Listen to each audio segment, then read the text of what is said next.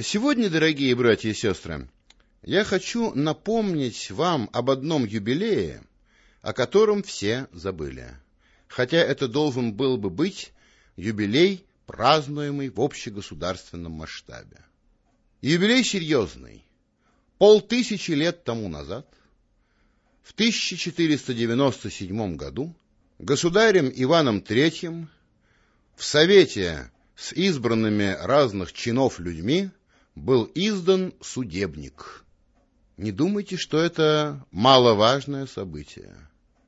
Во-первых, это первый общерусский судебник со времен правды русской Ярослава Мудрого, великого князя Киевского.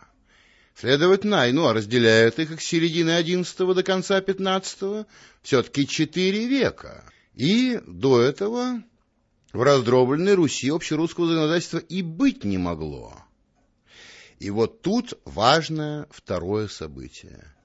Иоанн III, первый настоящий создатель России, создатель русской державы, первый в истории русской державы. Видите ли, э, к сожалению, так продолжают вас учить и в школах, и в вузах, продолжают учить о том, что некогда была киевская держава, а потом она, к сожалению, феодально раздробилась. Единая киевская держава выдумана за письменным столом. Она не существовала никогда. Государством в домонгольской Руси было любое княжество, без исключения. И принципиальной разницы в этом плане между XI веком и XIII не было. Но единственное, что было, что в XIII-XIV веках мы подвергались, в отличие от XI-XII, иноземным вторжениям со всех сторон. И это, конечно, ослабляло контакты между княжествами, но княжеством оставалось каждое государство. А в конце XV века появляется Россия. Это длинный процесс. Строго говоря, мы не можем точно указать дату создания Единой России, год, с которого надо отсчитывать это событие. Ну, наиболее подходящий год, конечно, 1480 -й. Это год стояния на Угре, год разгрома Орды, год фактического уже прекращения исторического существования Орды. С этого года Иоанн III законно пишется самодержцем, что ровным счетом ничего больше не означало, что он государь суверенный, и над ним другого государя нет. Это, конечно, важнейшее, ключевое событие. Причем до этого события уже были присоединены новгородские земли, и почти все великорусские земли, земли, находившиеся под русским управлением, были объединены. И все-таки это, как мне кажется, хоть и важнейшее событие, но не итог, не подтверждение того, что Россия начала существование в качестве единой суверенной державы. Ну, например, Великое Тверское княжество было присоединено только через пять лет, в 1485. Не все было решено еще с титулом государя, а мы должны с вами помнить, что Иоанн III, первый среди великих князей Владимирских и Московских, писался царем, осторожно, сдержанно, но мы не имеем ни малейшего основания считать первым царем Иоанна IV, кстати сказать, в высшей степени неудачного монарха, во второй половине царствования переставшего быть царем и ставшего тираном, мы должны считать первым царем так, как и считали русские люди в то время, Ивана III, и таким образом это наш первый царь, а царь титул императорский, значит, это и первый глава Российской империи, которая называлась еще русским царством, и это тоже существенная дата. Кстати, напомню вам, в 1980 году мы с некоторым скрипом с помехами со стороны всех нелюбящих Россию и русских, а их всегда было много, отпраздновали славный юбилей Куликовской победы святого благоверного князя Дмитрия. А ведь должны были бы в тот же год праздновать и Иоанна Третьего, окончательный разгром Орды ровно через сто лет, но простояние на Угре в 1480-м тогда никто не вспомнил. Давайте хоть сейчас все вспомним 1497 А почему? а потому что это последнее, что было существенного сделано создателем российской державы по ее устроению. В сущности, конечно, не один Иван создал Россию. Ее создали прежде всего русские люди. Но всегда есть избранные творцы народного, национального деяния. Здесь мы должны посчитать таковыми всех бояр московских, прежде всего представителей старомосковской боярской знати.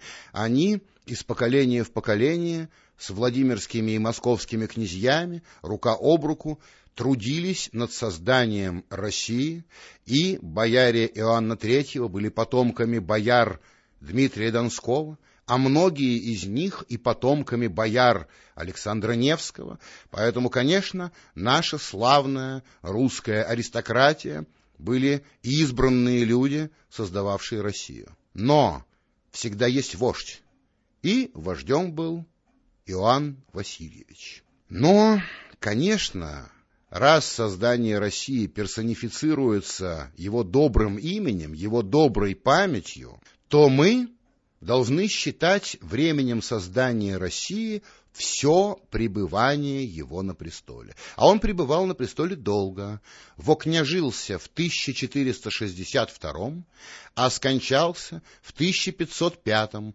полных 42 года на престоле, даже с небольшим хвостиком.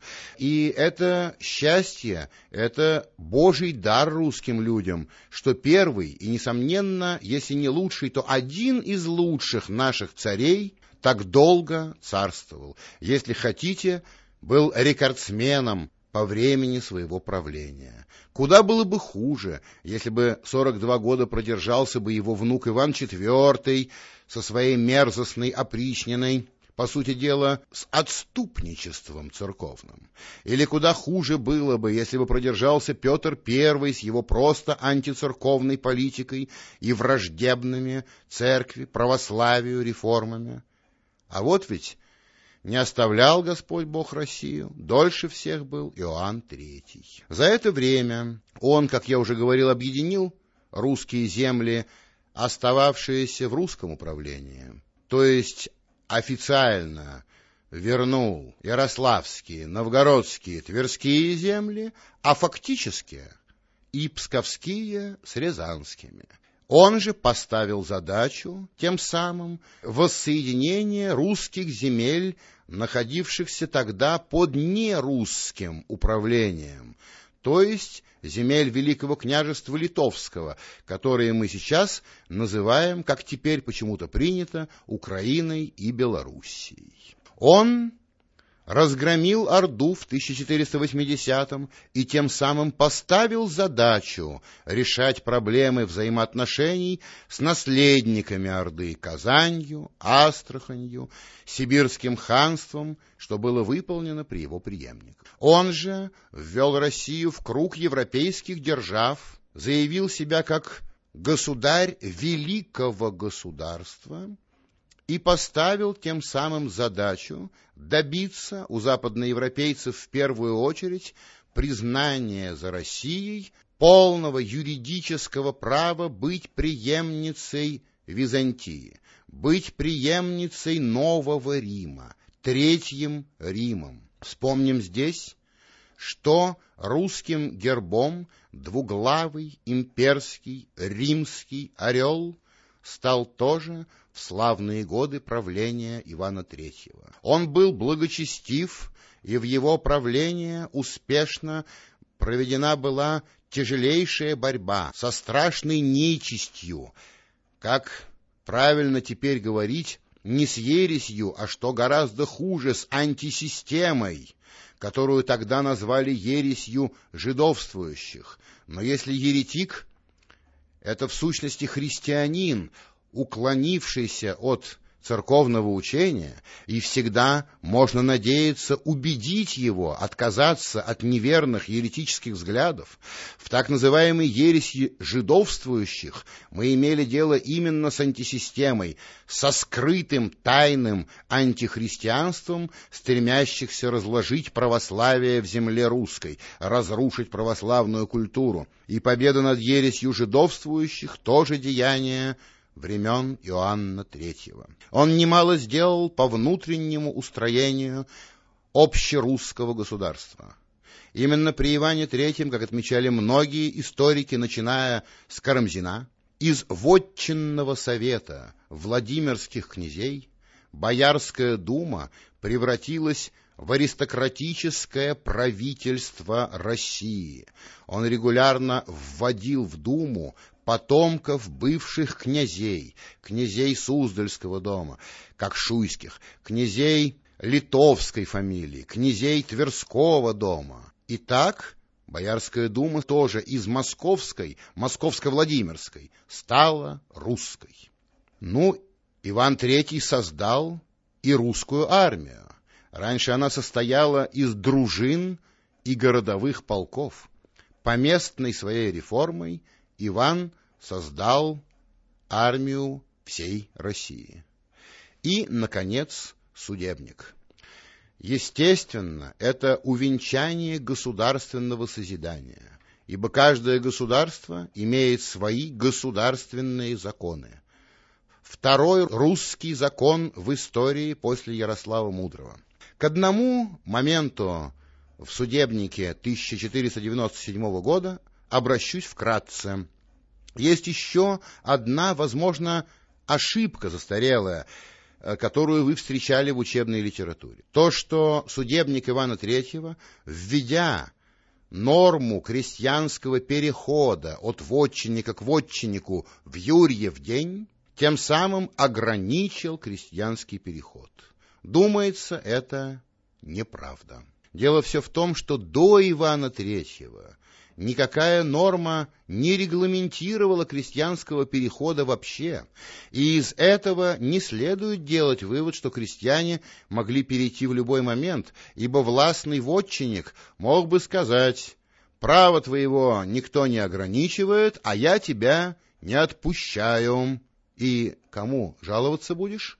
А теперь с издания судебника Право крестьянина уйти другому владельцу гарантировал закон и авторитет государя.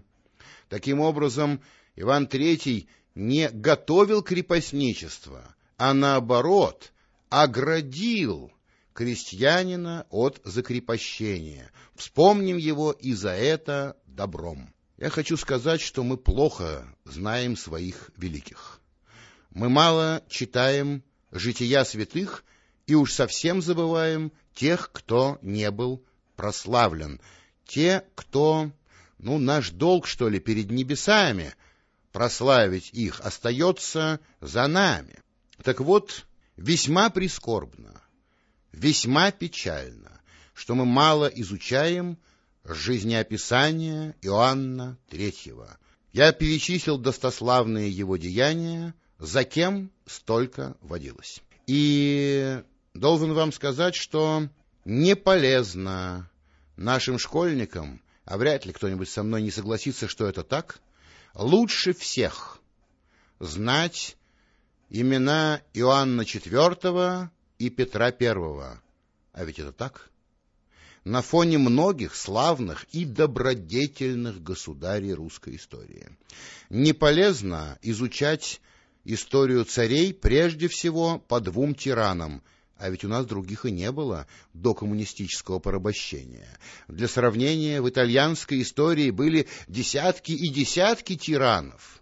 И, может быть, начинать надо с Ивана Третьего. И еще одно. Тем, кому уже довелось быть прославленным Святой Православной Церковью, мы обращаемся на молитве прямой. Мы им служим молебное. Мы молимся об их заступничестве. Но мы можем иметь молитвенную связь и с теми, кто еще не прославлен. Мы только делаем это на панихидах.